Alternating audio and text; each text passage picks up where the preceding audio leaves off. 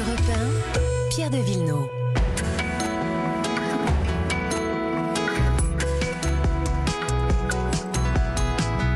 Comme tous les week-ends, les questions d'environnement et de patrimoine. Bonjour Laure d'Autriche. Bonjour. On vous retrouve dans un instant. D'abord l'environnement. Bonjour Virginie Riva. Bonjour Pierre. La France vient de dévoiler sa stratégie lors du One Planet Summit, sommet diplomatique créé il y a trois ans à l'initiative de la France, auquel participaient des chefs d'État, mais aussi d'organisations internationales, d'institutions financières, du secteur des affaires et d'ONG. Un sommet visant à relever le niveau d'ambition de la communauté internationale en matière, bien sûr, de protection de la nature. Virginie, en quoi consiste donc la stratégie française? Eh bien écoutez, c'est une stratégie ambitieuse, hein, car euh, pour la première fois, elle englobe la métropole et les Outre-mer, mais aussi les enjeux terrestres comme maritimes, avec un cap fixé pour 10 ans. C'est pour nous un enjeu majeur, car la France occupe une place importante en termes de biodiversité. Elle abrite, Pierre, 10% des espèces connues sur la planète, mais aussi 7 millions d'hectares de forêt tropicale.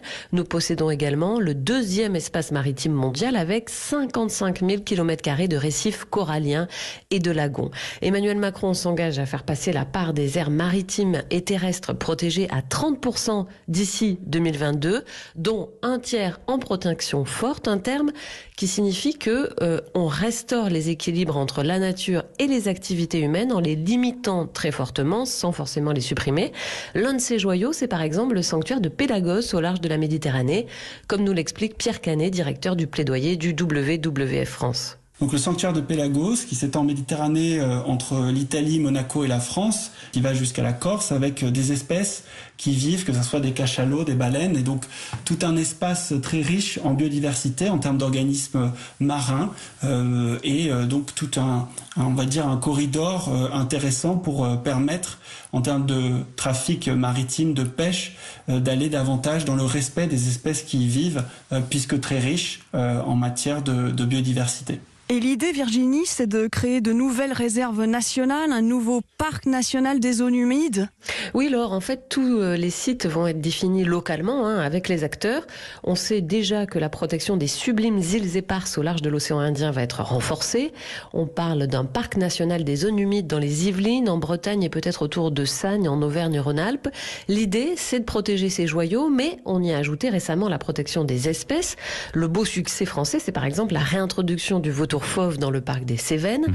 Il y a aussi malheureusement des échecs. Hein. C'est le cas de la réintroduction de l'ours des Pyrénées.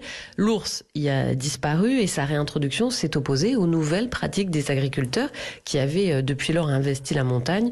En fait, tout cela ne marche que si sur le terrain la cohabitation se passe bien. Bon, il y a également tout un volet euh, biodiversité pour l'agriculture, hein, Virginie, puisque la France s'engage à construire des haies. Oui, 7000 km de haies bocagères dans les campagnes françaises d'ici fin 2022. C'est l'équivalent, Pierre, de Paris-Chicago à vol d'oiseau, je vous laisse imaginer. Ces haies, elles ont pratiquement euh, toutes disparu en France depuis les années 50 lorsqu'on s'est lancé dans l'agriculture intensive. Elles étaient alors perçues à cette époque comme un obstacle au développement et pourtant, en réalité, elles rendent d'innombrables services. Mmh. Elles ont une fonction de préservation des sols et des espèces puisqu'elles stockent l'eau par leurs racines, par exemple. Elles permettent aussi de lutter contre l'érosion des sols.